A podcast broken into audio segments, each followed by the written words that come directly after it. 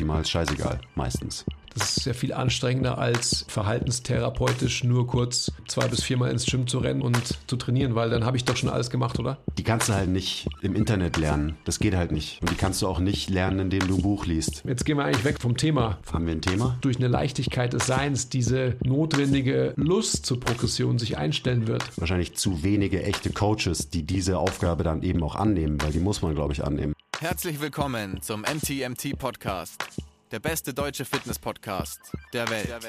Hier sind eure Hosts Andreas Klingseisen und Christopher Herrmann. Was bringt dir dein 200 Kilo Deadlift oder dein Sixpack, wenn du dich nicht wie ein Mensch bewegen kannst und es dir am Ende vom Tag eigentlich scheiße geht? Wir geben bessere Antworten auf die Fragen der Fitnessbranche. Für was brauchst du 100 Zertifikate, wenn du keinen Zugang zu deinem Gegenüber findest? Du musst einfach ein Menschenmensch sein. Grundprinzipien sind Systemen einfach immer überlegen. Es geht um Prozessliebe und nicht um Ergebnisorientiertheit. Fitness und Gesundheit sind keine Endziele, sondern sich dauerhaft autoregulierende Prozesse. Wir haben zwar keine Ahnung davon, aber wir reden trotzdem drüber. so, Andi, tu jetzt das Handy weg. Wir fangen jetzt an zu Ich, podcasten. ja, ja, aber ich lese Oder hier gerade. researchst du gerade noch den Podcast? Ja. Podcast-Vermarktung, MTMT Podcast. Ja, habe ich auch gerade. Was steht da drin? Äh, ich habe nur den Betreff gelesen und ähm, schaue es mir später mal an. Aber da bringst du mich auch gleich zum Thema. Hallo, lieber Zuhörer slash Zuschauer. Ich habe ich hab ein ernstes Wörtchen mit euch zu reden. Also jetzt mal wirklich. Wenn ihr unseren Content feiert und wir kriegen immer wieder sehr, sehr gutes Feedback, dann lasst uns das bitte auch wissen. Und zwar auch in der Form von, und ich meine, man sagt es eh immer wieder, Likes und Abos und so weiter. Wenn ich mir anschaue, wie viele Leute den Podcast sich anschauen auf YouTube und wie wenig der Like-Button gesmashed wird, das geht so nicht. Also wir hauen gerne weiter sehr, sehr viel Content for free raus. Bitte revanchiert euch. Wenn ihr es scheiße findet, dann gebt uns einen Daumen runter. Wenn ihr es geil findet, gebt uns einen Daumen hoch. Ähm, das das wäre mir ein wichtiges Anliegen. Und natürlich auch auf den sozialen Medien.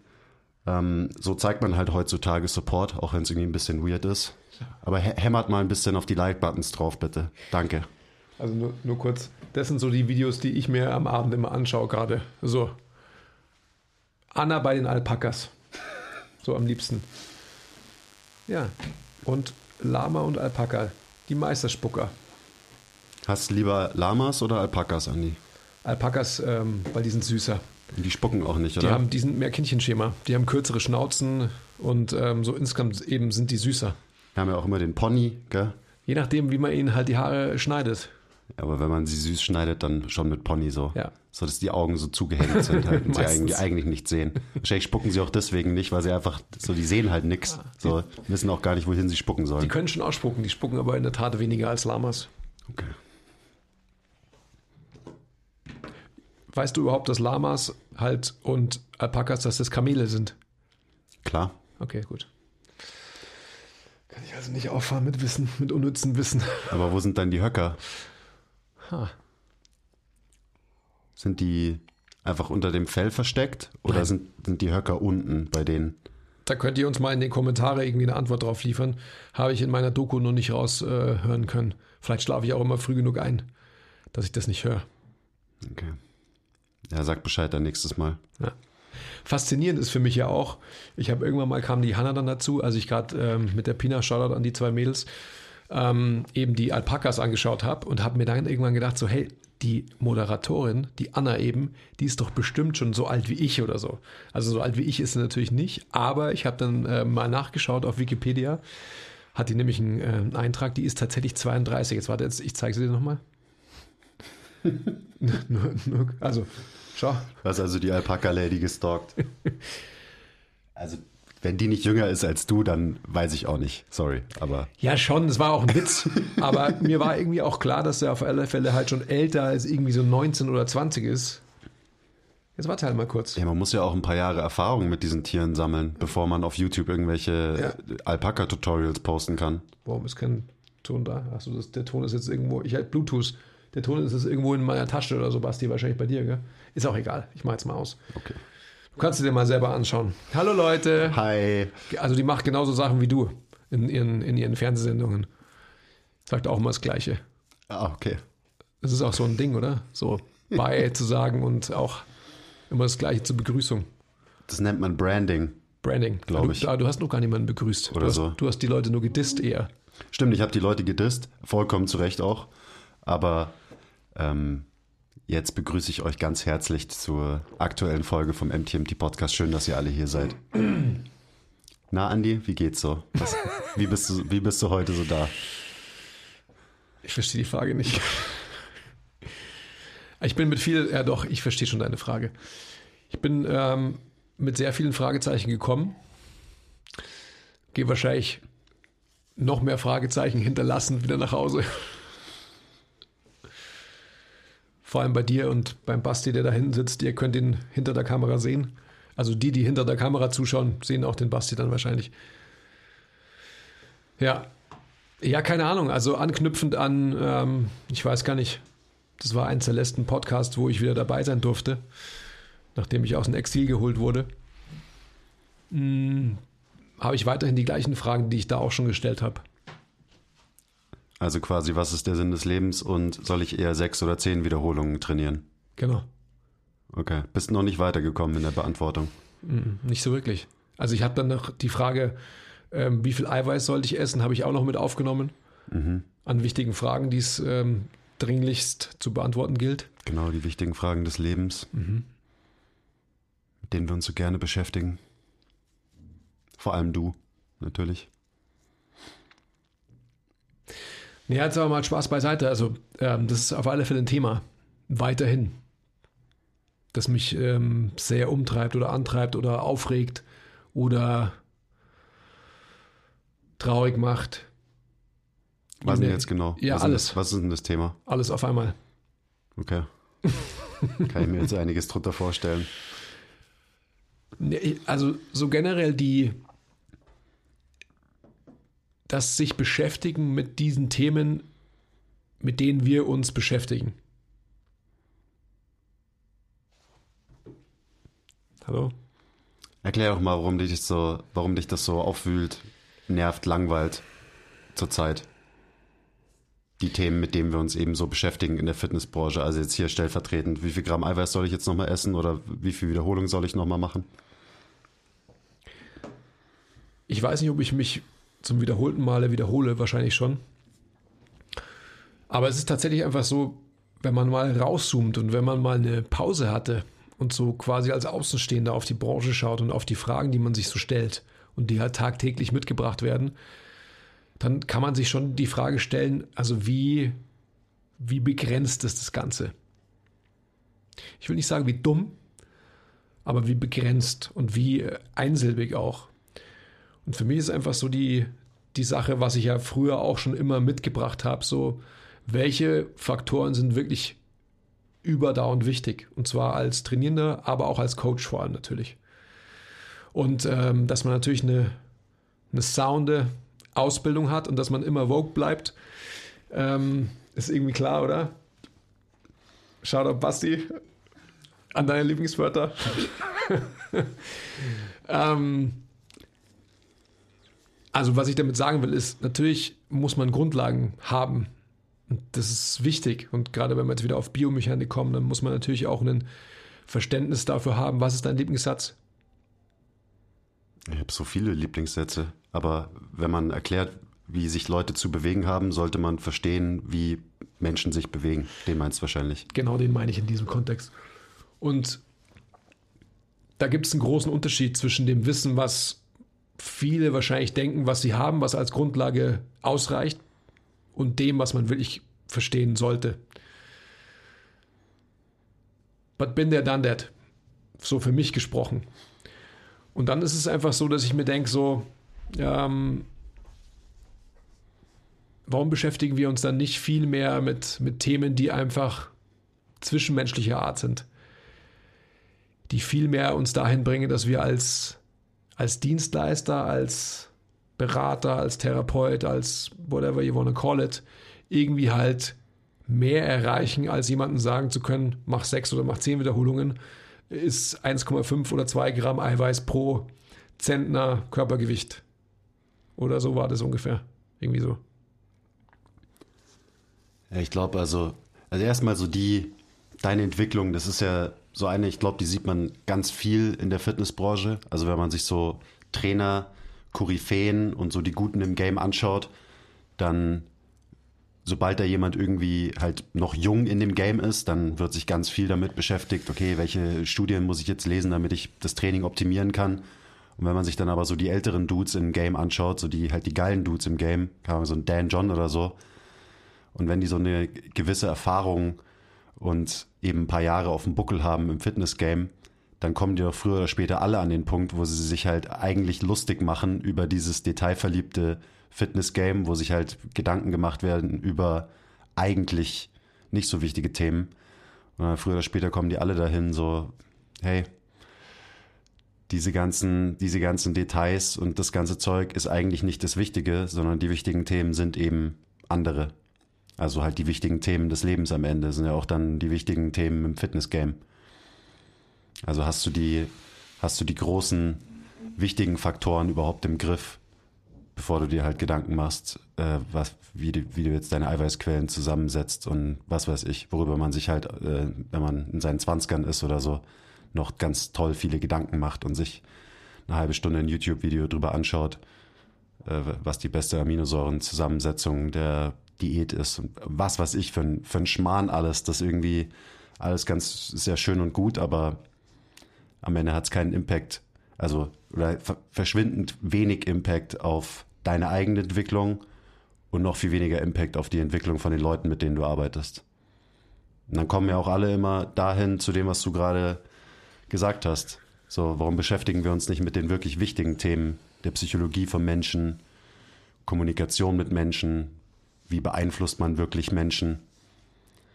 Wahrscheinlich auch, weil es halt so schwierig ist, das einfach und simpel weiterzugeben. Weil weißt du, ich kann natürlich sagen, hey, der Research, der Research, der Research zeigt, du solltest so und so viel Gramm Eiweiß essen und dein MEV und dein MRV liegt ungefähr da und du solltest so trainieren, damit du den rausfindest und so weiter. So, das ist, das kannst du dir aufschreiben und hast es ganz klar vor dir und kannst es dann auch theoretisch ganz leicht umsetzen. Aber eben diese wichtigen Themen, die sind halt deutlich komplexer, komplizierter. Kannst du keine einfache Guideline geben immer. So im Entwickeln von Menschen am Ende. Richtig. Ja, und wenn du so, wenn du so genervt bist davon, wie, wie kriegt man es denn hin, mehr Menschen zu entwickeln, äh, entwickeln als eben irgendwelche Fakten ausscheißenden Fitnesstrainer, die aber am Ende nicht wirklich connecten können mit den Menschen, mit denen wir connecten müssen als Coaches.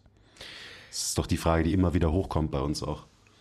Ja, die Frage kommt immer wieder hoch und also ich frage mich natürlich, wenn ich da auch wieder meinen Anspruch mal rausnehme und rauszoome und mir eben die Frage stelle, wer arbeitet mit wem und wie, wie lang zum Beispiel auch, dann ist es natürlich schon so, dass, dass ich auch nicht so unfair sein darf und jemanden, der so on Detail, ich sage jetzt einfach mal irgendeiner, der sich auf die Fahnen geschrieben hat, ich mache irgendwie, ähm, keine Ahnung, Blutgruppendiät oder sonst irgendwas. Mhm. Egal welches Beispiel, ist austauschbar.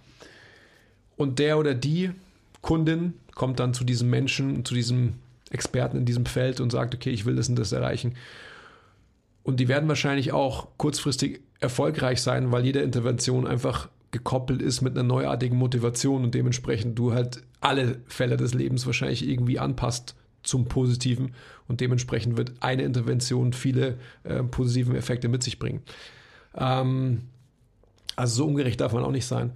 Bei uns ist es ja immer so, oder gerade bei mir, wenn ich mich jetzt einfach so mh, mm, zurückbesinne und mir einfach so anschaue, wie habe ich vor über 20 Jahren, als ich angefangen habe, mit Leuten zu arbeiten, wie habe ich da gearbeitet, versus wie arbeite ich jetzt, dann habe ich vor über 20 Jahren genauso gearbeitet wie jetzt, weil ich da ähm, technisch noch gar nichts wusste, sondern einfach alles intuitiv aus dem Bauch heraus gemacht habe. Und wahrscheinlich vor allem mit meiner Persönlichkeit irgendwie die Leute motivieren konnte und getragen habe und so weiter.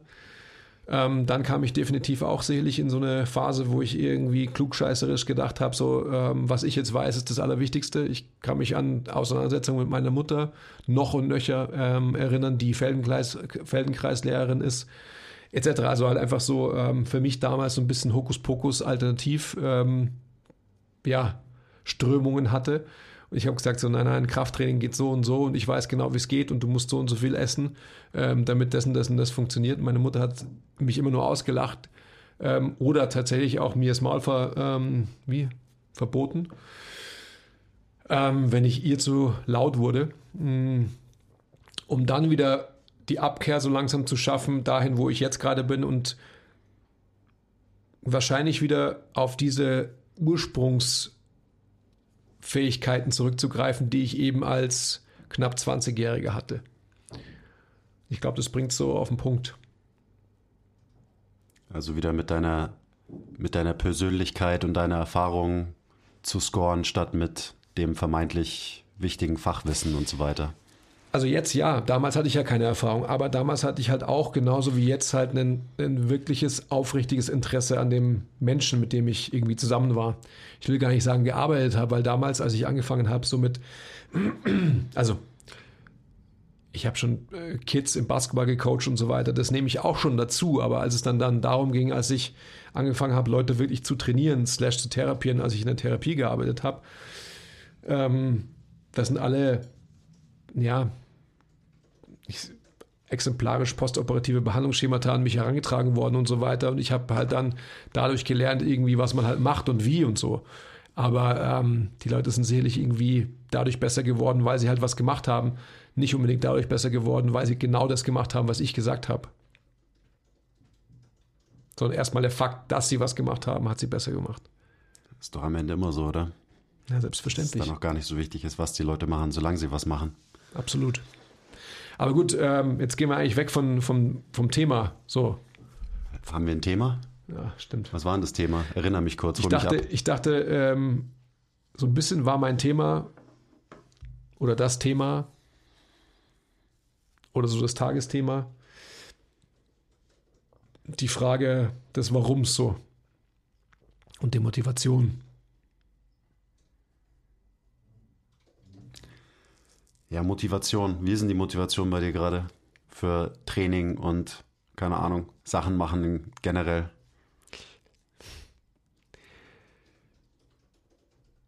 Also die Motivation ist da. Die Motivation ist auch groß, würde ich sogar sagen. Aber die Motivation ist eine ganz andere als, als früher. Also die Motivation dahingehend, dass ich gesund sein will, dass ich ein äh, gesunder Mensch sein will und äh, gesund in, in einer Art und Weise definiert, wie sie früher wahrscheinlich schon immer auch mit ein Teil war, aber nicht der wichtigste. Also gesund war früher selig ähm, optisch schön und davon abgeleitet habe ich gedacht, auch ein gesunder Mensch zu sein.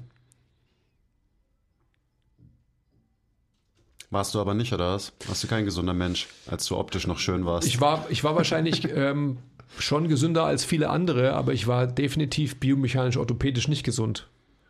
Also das kann ich definitiv ähm, verneinen. Hm. Aber gut, jetzt gehen wir schon wieder so in, ins Kleinteilige. Ähm, aber gut, das ist ja auch wichtig. So mein, ähm, was ich immer sage, der, der Krieg der gegen den Extension Bias im, im Krafttraining, das ist auf alle Fälle einer, den ich weiterhin äh, führen will und wo ich eine große Motivation habe. Ähm, wo ich mir auch denke, dass, das sage ich auch immer wieder, dass, dass wir anfangen müssen, uns einzugestehen, dass so wie Krafttraining betrieben wurde in den letzten Jahrzehnten und vermeintlich immer noch als Standard betrieben wird, nicht vermeintlich, sondern als Standard betrieben wird, der orthopädischen Gesundheit nicht zuträglich ist. Ich meine, das ist ja unseren Hörern inzwischen wahrscheinlich klar, wie wir darüber denken und dass sich da auch die Praxis vom Krafttraining ein bisschen verändern muss. Aber gerade so der Aspekt, was du vorhin aufgebracht hast, also dass man als Coach auch die wichtigen Skills eben lernt und da besser wird, die eben nicht tiefes Fachwissen sind, sondern die sogenannten Soft Skills. Ich weiß immer nicht, warum die immer, warum heißen die eigentlich Soft Skills? Warum sind die soft? ist ja auch egal. Aber ich glaube, dass das, dieses Internet halt einen riesen Teil dazu beiträgt, dass die, dass diese Themen nicht so gesehen werden und auch nicht gelehrt und nicht ausgebildet werden bei Leuten. Weil wenn du halt im Internet lernst, dann kannst du super Fakten lernen und du kannst super lernen, wie Trainingsplanung funktioniert und wie Biomechanik funktioniert und so weiter. Aber so diese eben Soft Skills in Anführungszeichen, die kannst du halt nicht im Internet lernen. Das geht halt nicht. Und die kannst du auch nicht lernen, indem du ein Buch liest. Das kann ergänzend, so als Supplement kann es ganz gut sein, dass du irgendwie ein Buch liest. Dann liest du How to uh, Make Friends and Influence People oder wie das heißt und irgendwie 11 Habits of Highly uh, Successful People und so weiter und was weiß ich, wie die ganzen ähm, diese ganzen Dinger heißen. So, das kannst alles lernen und das spielt da vielleicht auch mit rein, aber wirklich besser werden und wirklich deine Skills in dem Bereich verbessern, kannst du halt nur, wenn du tatsächlich dich mit Menschen umgibst. Und das gibt dir halt das Internet einfach nicht. Das ist ja auch das, warum ich so dankbar bin, dass ich so ausgebildet wurde, wie ich ausgebildet wurde, nämlich von Menschen in der echten Welt und an Menschen in der echten Welt. Und das ist, glaube ich, das, was sehr, sehr vielen fehlt. Und dann wird es aus dem Grund gar nicht gesehen, weil halt ja, Coaches und Trainer existieren dann halt im, im Internet und auf Instagram und nicht wirklich in der echten Welt. Ist ja auch immer wieder, wenn wir gefragt werden, ja, was soll ich jetzt für eine Ausbildung machen und welches Buch soll ich lesen für Biomechanik und so weiter. Die beste Ausbildung ist halt eine in der echten Welt an Menschen. Weswegen wir auch viel Wert auf, wenn es jetzt dann äh, hoffentlich bald auch wieder geht, auf Mentorships legen. Also das Leute halt einfach für ein paar Tage zu uns kommen, uns begleiten, sich anschauen, wie das alles wirklich funktioniert. Weil das ist, glaube ich, der Teil, wo man die ganzen, die ganzen Fakten, die man davor irgendwie gelernt hat, die kommen dann zusammen und dann kann man, kann man damit wirklich was anfangen. Aber davor eben nicht. Also scheiß Internets halt. Ja, ich weiß gar nicht. Also ich, ich glaube, dass man einfach eine Unterscheidung treffen muss und dann müsste man diese Diskussion, glaube ich, auch nicht führen. Ähm, ich nehme es mal einfach zwei Begrifflichkeiten, wie man die definiert, ist eigentlich auch egal, aber ich unterscheide sie jetzt mal. Ich sage mal Trainer und Coach. Und ähm, ein Trainer ist halt jemand für mich, der, ich sage es mal ganz plump, Trainingspläne schreibt für weitere Personen. Und ein Coach ist jemand, der einen Trainingsplan anwendet mit einer Person und diese Person auch durch diesen Trainingsplan physisch begleitet, wenn man diesen, äh, diese Unterscheidung treffen will. Und dann gibt es einfach viele Online-Trainer, die letztendlich ähm, viele Kunden haben, können, haben, was auch immer. Das sind aber keine Coaches, weil sie eben nicht in der wahren Welt mit Menschen arbeiten und letztendlich sich beschäftigen damit, ähm, hat mein Hund Durchfall oder, oder eben auch nicht. Ähm, und ein Coach macht das eben schon. Also ich glaube, dass man auch da rauszoomend niemanden verurteilen darf, sondern auch diejenigen, äh, jeder Topf findet seinen Deckel und diejenigen Trainer, Online-Trainer, die letztendlich halt irgendwie Programme erstellen für Dritte, fair enough. Und die kriegen halt dann genau das. Ähm, das darf man aber eben nicht vermischen mit der Arbeit, die wir tun. Und da liegt, glaube ich, ein großer Unterschied. Und dann sehe ich aber auch wiederum eben diese und das habe ich so oft gesehen in meiner ähm, langen Zeit, so viele Menschen, die quasi eben zu einem potenziellen Experten gehen, weil der oder die XYZ an Ausbildung hat und dieses und jenes kann und man erhofft sich davon ähm, ja die Absolution für alle Probleme, die man hat im Leben, für alle, auch wenn man vordergründig irgendwie nur sagt, ähm, ich will einen dickeren Bizeps oder ich will meine Körperkomposition verändern. Und das ist alles zum Scheitern verurteilt, weil diese Menschen einfach ähm, eben auch nur hart faktisch und nicht weich mit Soft Skills auf die Menschen losgelassen werden. Und ich glaube, und da sind wir wieder bei, dem, bei meinem grundsätzlichen Thema auch so, ich glaube, dass wenn du eine echte Bereitschaft hast, dich mit deinem Gegenüber zu beschäftigen, weil es dir wirklich was gibt und weil es dich interessiert, dann wirst du auch in deiner Art und Weise halt die ausreichenden Soft Skills mitbringen, dass du dein Gegenüber so erreichst, dass du ihn oder sie längerfristig motivieren, begleiten und ans Ziel bringen kannst. Wenn es aber so ist, dass du das vielleicht intrinsisch gar nicht mitbringst, dann wird es relativ schnell so sein, dass sich so ein zwischenmenschliches Verhältnis abnutzt, weil dein Gegenüber unweigerlich entweder proaktiv oder auch ja subversiv irgendwie halt mitbekommt und merkt, hm, irgendwie irgendwas passt da nicht. Vielleicht kann man das gar nicht festmachen an irgendwas, aber es ist halt so. Und deswegen glaube ich einfach so, dass dieses aufrichtige sich beschäftigen mit seinem Gegenüber und ich spreche da ja auch oft von einem so einem narzisstischen Komplex, den glaube ich jeder Dienstleister bis zu einem gewissen Grad mitbringt, so dieses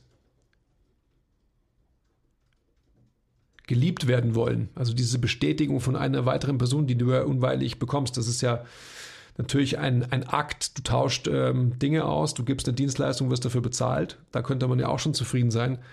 Aber wer nachhaltig in diesem Bereich erfolgreich ist und äh, kein Magengeschwür bekommen will, der wird auch diese Facette mitbringen, dass die Bestätigung von einer weiteren Person wichtig ist. Und wenn man diese, ja, dieses Persönlichkeitsprofil hat, dann glaube ich, wird man in diesem Bereich erfolgreich sein. Aber eben nur, wenn man auch mit einer gewissen Aufrichtigkeit sein Gegenüber begleiten will. Kommt ja auch darauf an, was man für Leute eben betreut. Also ich habe ich hab letztens einen Post gelesen und da bin ich erst, als ich es gelesen habe, so total sauer geworden. So danach schon wieder so ungefähr der Wortlaut war. Aber da ging es quasi darum, dass ein, ein, Trainer gesagt hat, dass Commitment und Compliance ähm, coachen nicht die Aufgabe von einem, von einem Trainer ist. Und jetzt, wenn man so nach deiner Definition geht, dann ist es auch so. Dann ist es nicht die Aufgabe von einem Trainer. Aber wenn man Coach ist, dann ist es ja irgendwie schon deine Aufgabe, auch das Commitment und die Compliance von Leuten zu coachen, zu beeinflussen, zu lenken oder whatever.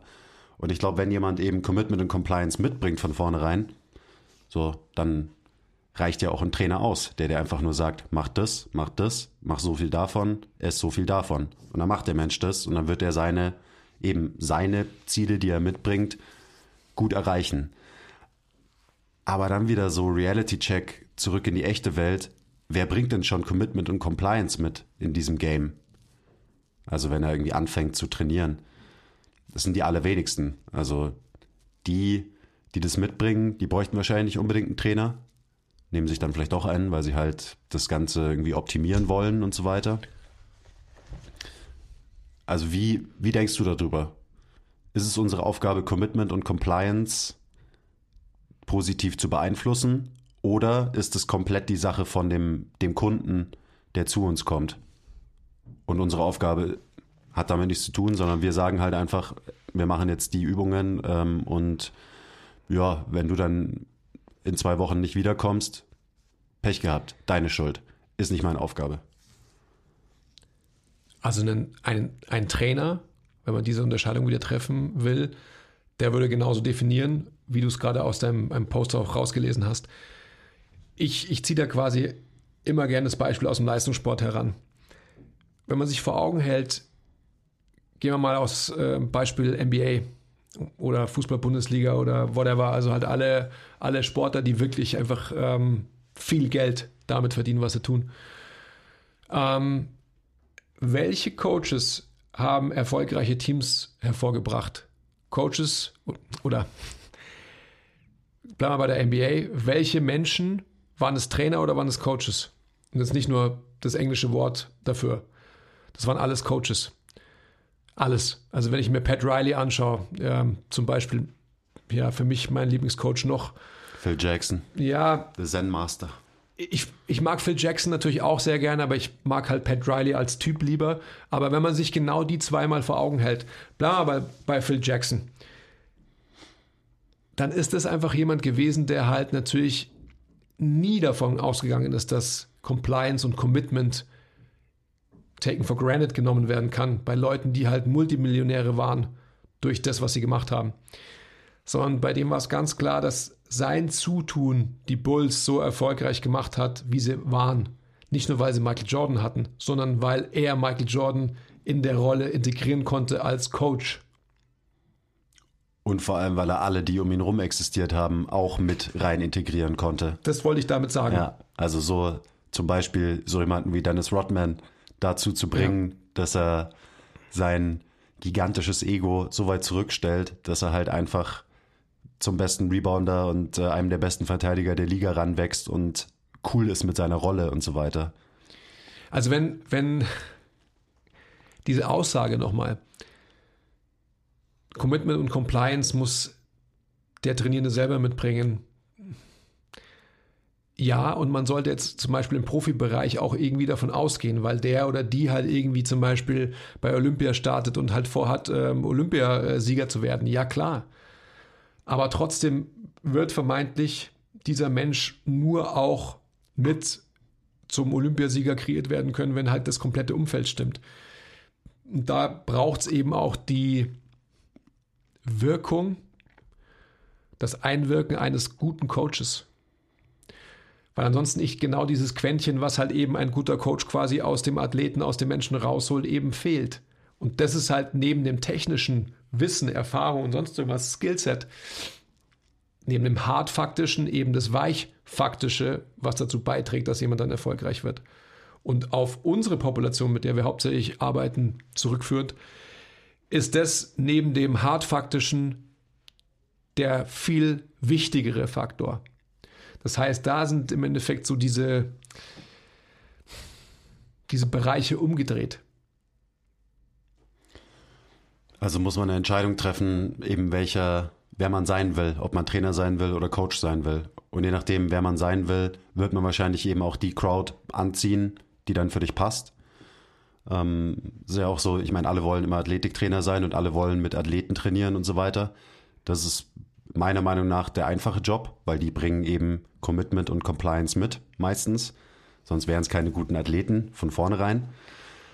Der harte Job ist, mit Leuten zu arbeiten, die es nicht mitbringen. Und deswegen, deswegen hat mich auch der Post, also kurzzeitig so aufgeregt, weil das halt, keine Ahnung, ich finde das irgendwie, dachte mir so, das ist ganz schön faul. So, okay, du willst also den optimalen Trainingsplan schreiben, aber du willst dich nicht wirklich auf dein Gegenüber einlassen und den eben durch sein Training und sein Leben begleiten. Aber gut, fair enough, jeder kann das machen, was er will. Aber die Realität ist auch wieder, wenn man Geld verdienen will in dem Game, wie viele Leute gibt es denn da draußen, die Top-Athleten sind und Commitment und Compliance mitbringen? Und wie viele Athletiktrainer, die die bedienen können, gibt's? Also es gibt nicht viele Top-Athleten, die das mitbringen und es gibt wahrscheinlich viel zu viele, die Athletiktrainer sind oder sein wollen. Aber es gibt einen Riesenhaufen Leute, die weder Commitment noch Compliance haben, trotzdem trainieren wollen und irgendwie ihre Ziele erreichen wollen. Mhm. Und dem gegenüber gibt's, behaupte ich jetzt einfach mal, wahrscheinlich zu wenige echte Coaches, die diese Aufgabe dann eben auch annehmen, weil die muss man, glaube ich, annehmen. Und das muss einem klar sein, dass man mit so einer General Population diese Skills halt braucht, weil sonst wirst du nicht nachhaltig erfolgreich sein in dem Game. Ja. Also so als, als Reality-Check, gerade so für junge Coaches, ist es äh, und dann, dann eben zu sagen, so ja, das ist, ist nicht meine Aufgabe, deine, ähm, deine, deine Compliance irgendwie zu beeinflussen. So, wenn du nicht wiederkommst, ja mal, Pech gehabt. Ich habe ja genug andere Coaches. Hast du aber nicht. Hast du auch nicht.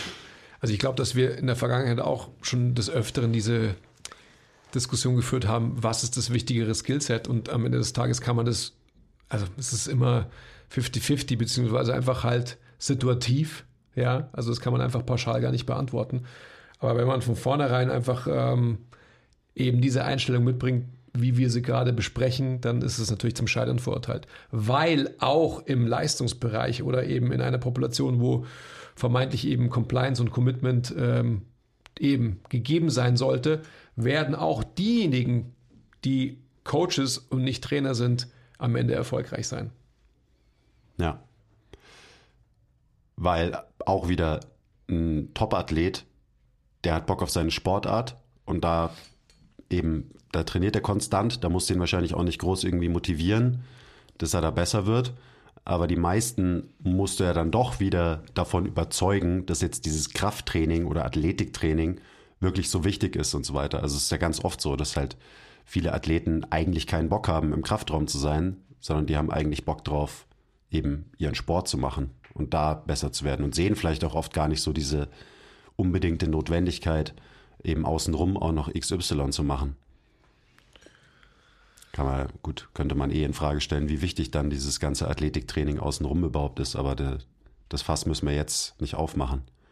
Und ich glaube auch, dass viele, die jetzt vielleicht so faktisch agieren und sagen, das ist nicht meine Aufgabe und das muss mein Coachee oder Trainee mitbringen, sonst ist er selber schuld, da ist vielleicht vielen gar nicht bewusst, dass sie das trotzdem fördern, indem sie halt einfach eine geile Trainingssession mit ihren, mit ihren Leuten haben. Und die sagen dann vielleicht, ja, das ist nicht meine Aufgabe und ich muss das nicht machen, aber sie machen es trotzdem. Weil ich meine, das sind ja die zwischenmenschlichen Faktoren, warum jemand konstant wieder zu dir kommt. Weil sie halt, weil sie dich halt als Mensch mögen. Weil sie halt Bock haben, mit dir irgendwie zwei Stunden in der Woche äh, am Eisen zu trainieren. Also ich glaube, es ist vielleicht manchmal den Leuten gar nicht so bewusst, dass man das halt dann doch macht und diese Qualitäten doch fördert. Auch wenn man es vielleicht nicht unbedingt proaktiv macht und gar nicht so drüber nachdenkt.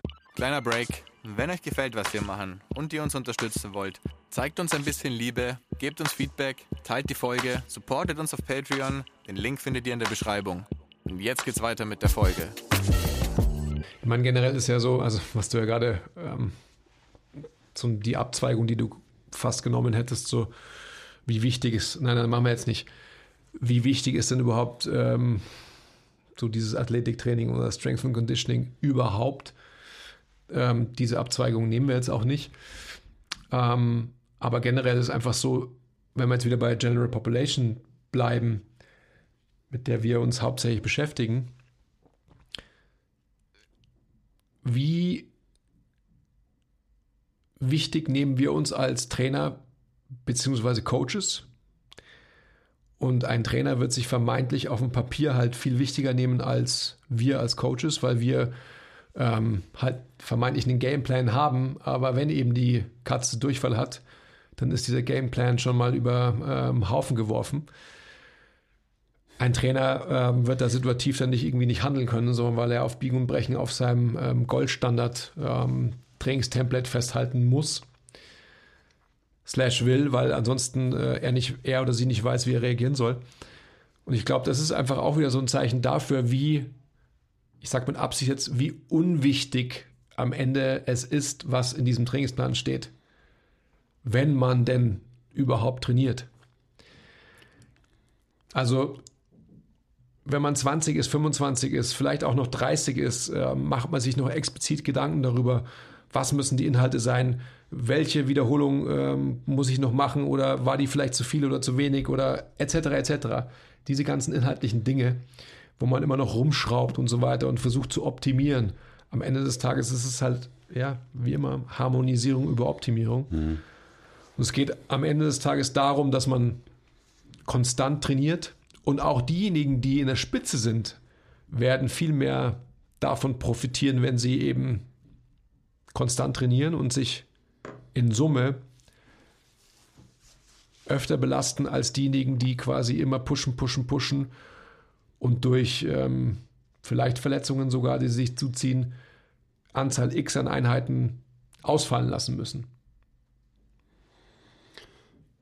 Jetzt, mir fällt es gerade ein, weil ich die Woche hatte ich erst ein, eine Session mit einem jungen Arzt, äh, Shoutout Jan, und das ist so ein ganz gutes Beispiel. Der ist, äh, der ist zu mir gekommen, hat gesagt, so ja, ich, ich will Muskel aufbauen. Der hat äh, drei Sessions bei uns gemacht, kriegt jetzt noch einen Trainingsplan und ich habe mich dann eine Stunde mit ihm hingesetzt. Und also hatte, ich hatte nur eine von diesen drei Sessions mit ihm.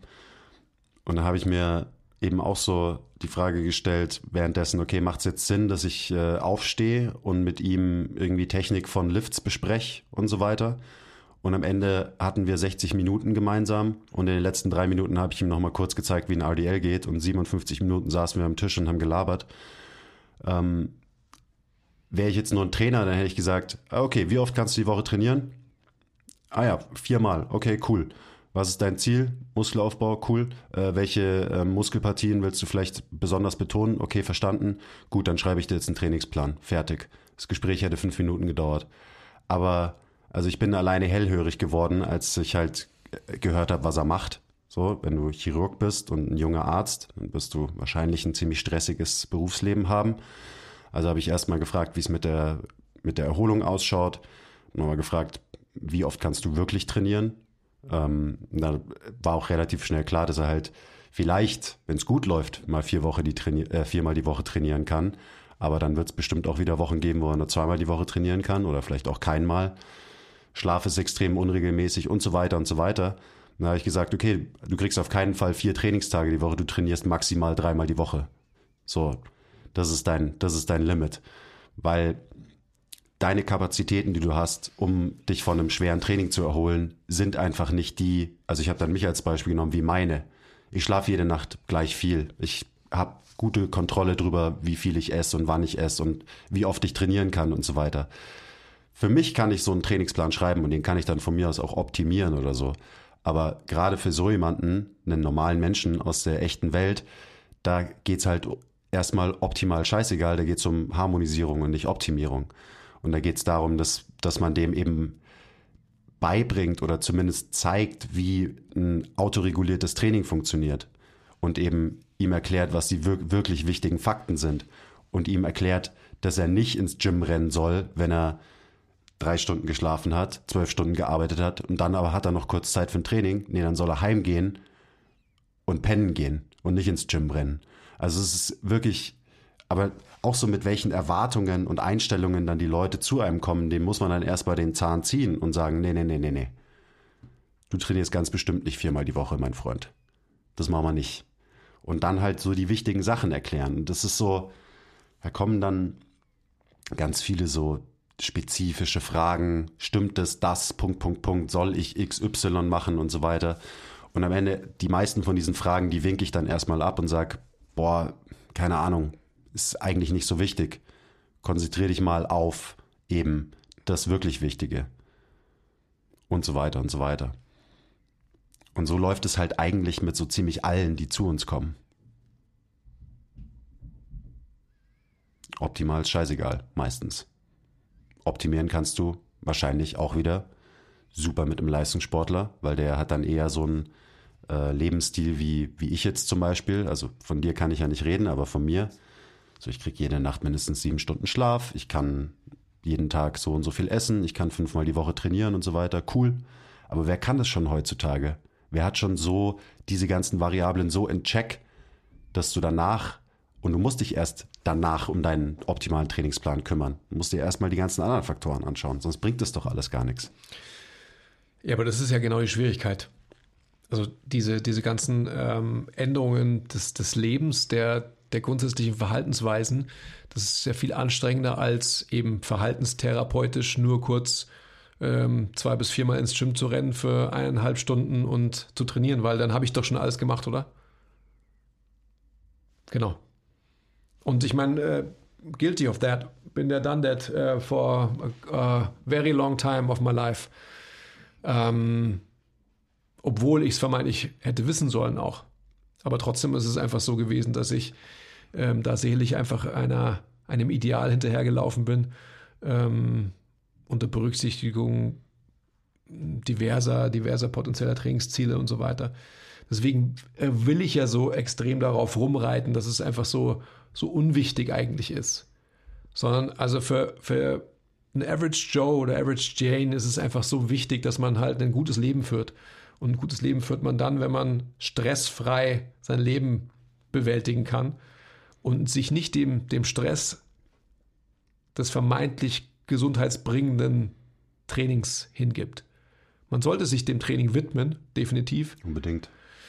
Aber inhaltlich so, dass man einfach Training so spielerisch sehen kann und es eben halt nicht so auf dem Zettel metrisch getrieben Bier ernst nimmt, wie halt die Branche es tut, sondern das Training halt auch eher spielerisch wird. Und das kann es natürlich nie, weil einfach die, ähm, die Möglichkeiten des Spielens ähm, im Krafttraining halt sehr begrenzt sind, sage ich jetzt einfach mal.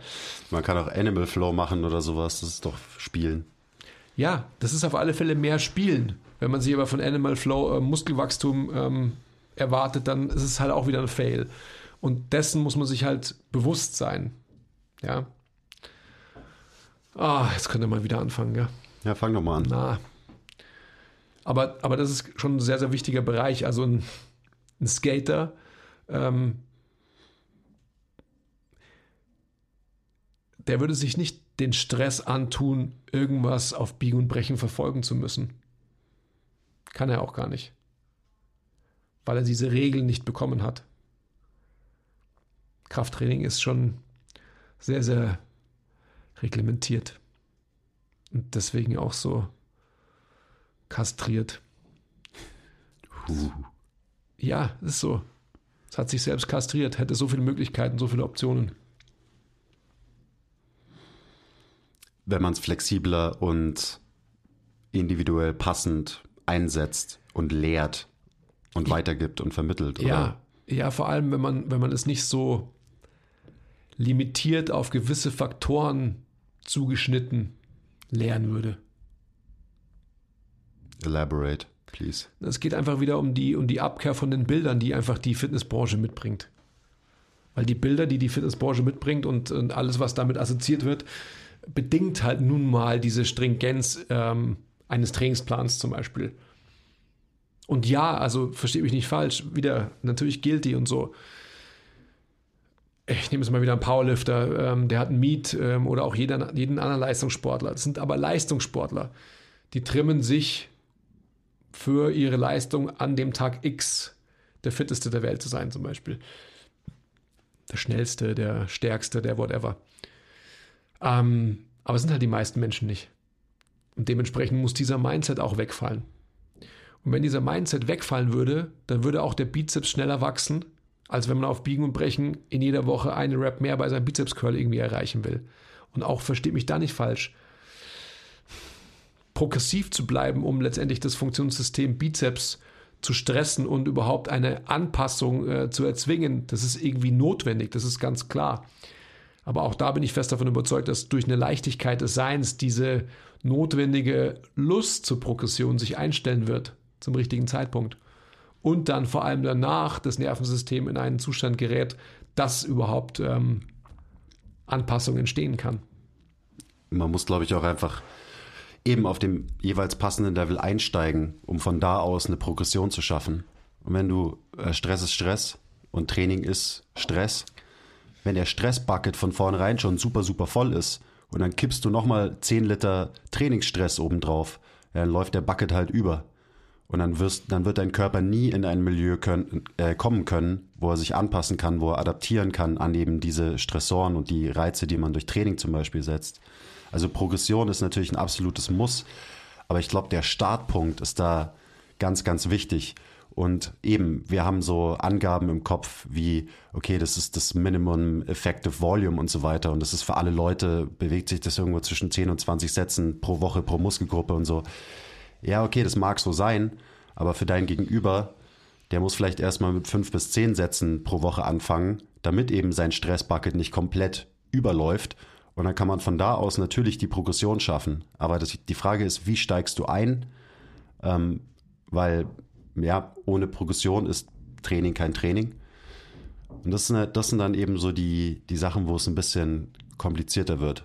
Wie erreicht man dann die Progression mit jemandem, der einfach nicht viele Kapazitäten hat, Progression oder ähm, Stress und Trainingsreize zu verdauen überhaupt, weil es einfach noch die Faktoren XY in seinem Leben gibt, die, die das nachhaltig mitbestimmen. Ja, aber auch das, wenn wir jetzt schon wieder von Progression und ähm, du weißt ja, Stillstand ist zumindest keine Regression. Ja. Aber ich dachte, Stillstand ist der Tod. Ja, wenn man in gewissen anderen Bereichen ja, definitiv. Ähm, aber Stillstand ist ja auch schon einfach ein, ein Wahren des Systems, des Funktionszustands. Das heißt, es ist auch eine gewisse Progression, weil man ja gegen die Regression arbeitet. Mhm. Ähm, was ich damit einfach nur sagen will, ist, dass, dass wir schon wieder in solchen ähm, Strukturen hängen, die letztendlich auch schon wieder die, die, die Engständigkeit dieser ganzen Sache mitbringt. Und warum? Also, ähm, wenn ich mich bewege, wenn ich Krafttraining betreibe, habe ich die beste Möglichkeit, wenn ich es auch noch biomechanisch gut mache, dass ich meinem Körper was Zuträgliches gebe, weil ich funktionsfördere. Also mich gut zu bewegen, jetzt keine Ahnung, meine sagittale ähm, Kontrolle irgendwie habe, dass ich stacken kann, dass ich dadurch meine Atemmuster verbessere ähm, und sie nicht verschlechtere, ja, was ja leider sehr, sehr oft der Fall ist. Und dann hätte ich durch das Applizieren von, von Bewegung, von Krafttraining halt die Möglichkeit, auf eine ganz andere Art und Weise meinem Funktion, meiner, meiner Struktur, meinem System Mensch, mir was Gutes zu tun, als zu sagen, okay, ich muss progressiv sein. Was heißt progressiv? Progressiv für was? Muskelwachstum. Mhm. Progressiv für Kraft vielleicht. Und da zeigt sich jetzt auch schon wieder in unserem Gespräch, wie gebrandet wir sind und wir, obwohl wir uns so sehr damit beschäftigen, auch immer wieder zurückfallen, genau in diese Argumentationsschienen und nicht sagen, okay, ich, ich habe durch gutes Krafttraining die Möglichkeit eben, die Möglichkeiten von mir als, als Mensch in meiner Biomechanik zu fördern, weil ich es sehr, sehr bewusst machen kann in einem Krafttrainingssatz. Das heißt, ich konzentriere mich darauf, dass ich eben, wie gerade erwähnt, sagittale Kontrolle halte und von der ausgehend dann auch alle anderen Ebenen irgendwie in Check bringe und dementsprechend vielleicht ähm, Funktionsdefizite, die ich hatte, weil ich in der Vergangenheit Krafttraining falsch gemacht habe oder nicht so gut gemacht habe, zu verbessern. Dann geht es dann nicht darum, ob ich letztendlich einen dickeren Bizeps bekomme oder ähm, eben isoliert einen weiteren Muskel dick bekomme, sondern dann geht es dann darum, dass mein Körper insgesamt in seinem Zusammenspiel besser funktioniert. Und dieses in Progression zu messen, ist ja dann auch wieder so schwer, weil es lässt sich eben metrisch nicht messen. Ja, du hast schon recht, man ist schon hart gebrainwashed einfach in diesen Denkweisen. Also mich natürlich eingeschlossen. Ich denke mir auch, das hatten wir ja, glaube ich, auch schon ein paar Mal.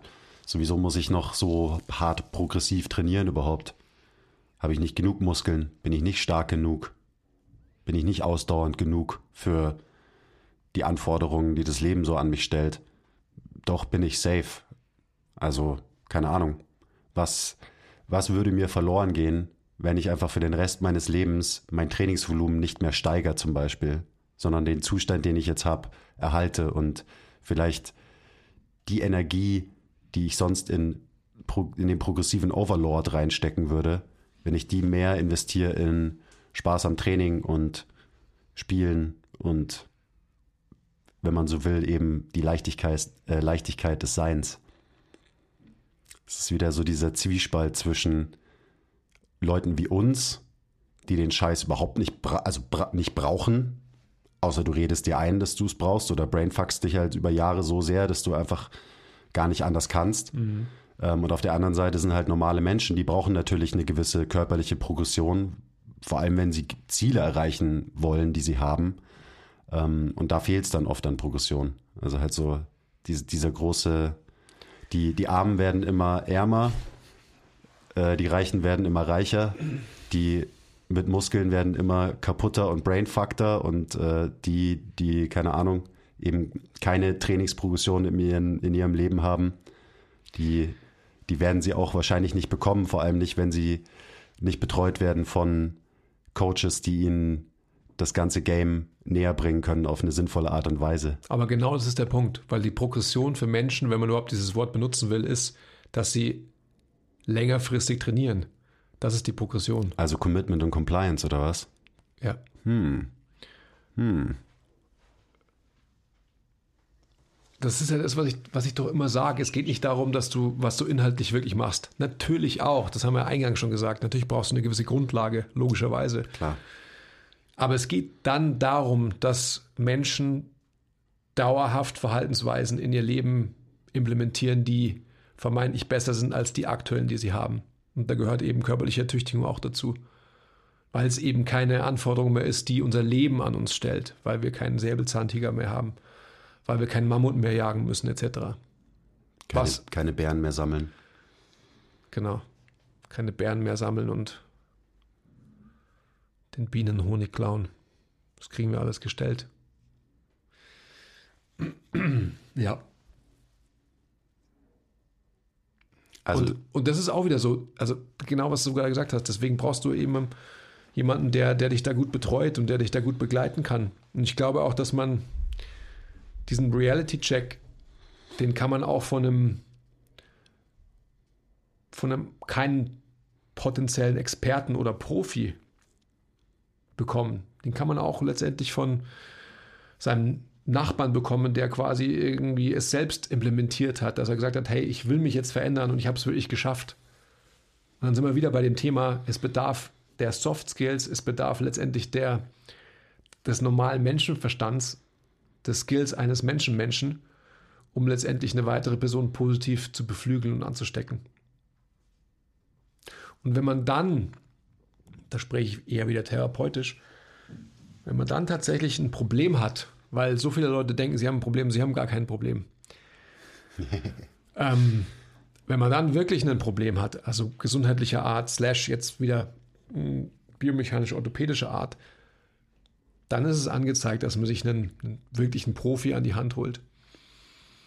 Und dann ist auch das mit dem Commitment und der Compliance nicht mehr so ein großes Thema, weil man dann in dem Fall halt den Leidensdruck hat, ähm, genau. der diese ja, Eigenschaften halt triggert bei Menschen. Ja. Aber der muss bei einem erwachsenen Menschen schon ziemlich groß sein. Ja, leider. Ich habe auch, also für unser Online-Mentorship-Programm, also eben genau das, was wir, was wir machen wollen, um wirklich junge Coaches voranzubringen, eben Mentoren sein und nicht äh, informationsauskotzende ähm, Lehrer. Wir haben ja letztens so eine Gliederung gemacht und natürlich sind da extrem viele Fakten drin. So, du lernst biomechanische Fakten, du lernst äh, Fakten, wie ein Business funktioniert und so weiter. Und ich habe mir so diese, keine Ahnung, zwölf Wochen oder so, zwölf Präsentationen mit den zwölf Themen angeschaut und ich weiß nicht mehr genau, was es getriggert hat, aber ich habe dann ähm, das nochmal ein bisschen umgebaut. Da wollte ich eh noch mit dir drüber reden. Und relativ am Ende von dieser Serie an eben Präsentationen, wo du viel Input äh, bekommst, viele Informationen lernst, muss eigentlich nochmal so ein eben Reality-Check her, wo man quasi alles, was man den Menschen davor vermittelt und beigebracht hat, wieder relativiert und sagt, so, das ist jetzt alles schön und gut, was ihr hier über Rippenbewegung, Atemmuster, ähm, Pronation und Supination und Beinachsen und so gelernt hat, aber willkommen in der echten Welt. Und in der echten Welt sind Menschen unterwegs, die Probleme XY mitbringen, Befindlichkeiten YZ, bla bla bla bla bla. Ähm, ist mir jetzt nur gerade eingefallen.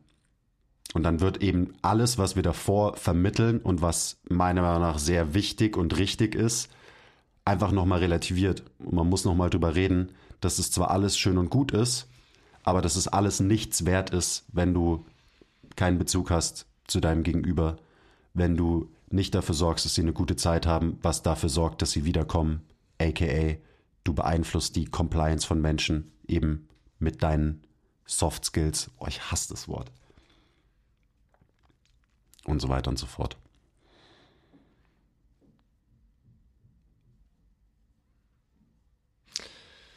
Ja. Am Ende muss man die Menschen zum Ausatmen bringen, oder? Die meisten. Die meisten bringen nämlich einen Stressbucket mit, der einfach schon zu mindestens 80 Prozent gefüllt ist. Mhm. Und vielleicht kriegt man es ja hin, dass der dann durch das Einwirken als Coach vielleicht irgendwann nur noch so mit 60 Prozent gefüllt ist. Und dann hat man wieder mehr Platz in dem Bucket für Trainingsstress auch, der sich dann eben wirklich positiv auswirkt auf den Menschen.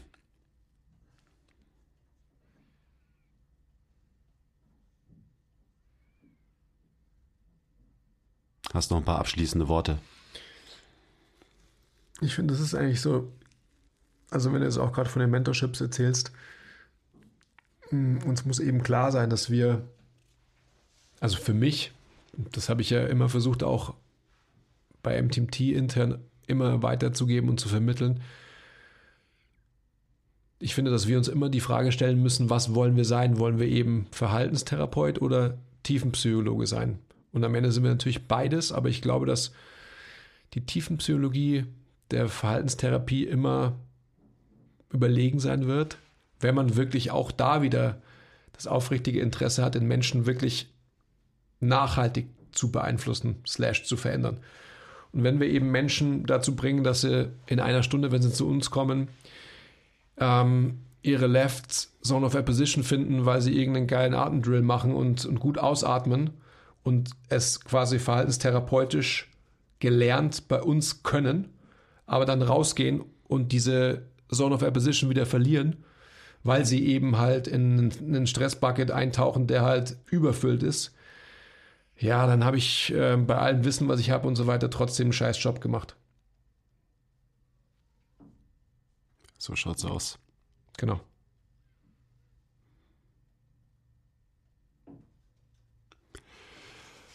Okay, Leute, danke fürs Zuhören. Denkt dran, like den Scheiß oder dislike den Scheiß, wenn ihr es scheiße findet. Sonst werde ich, sonst werde ich richtig sauer.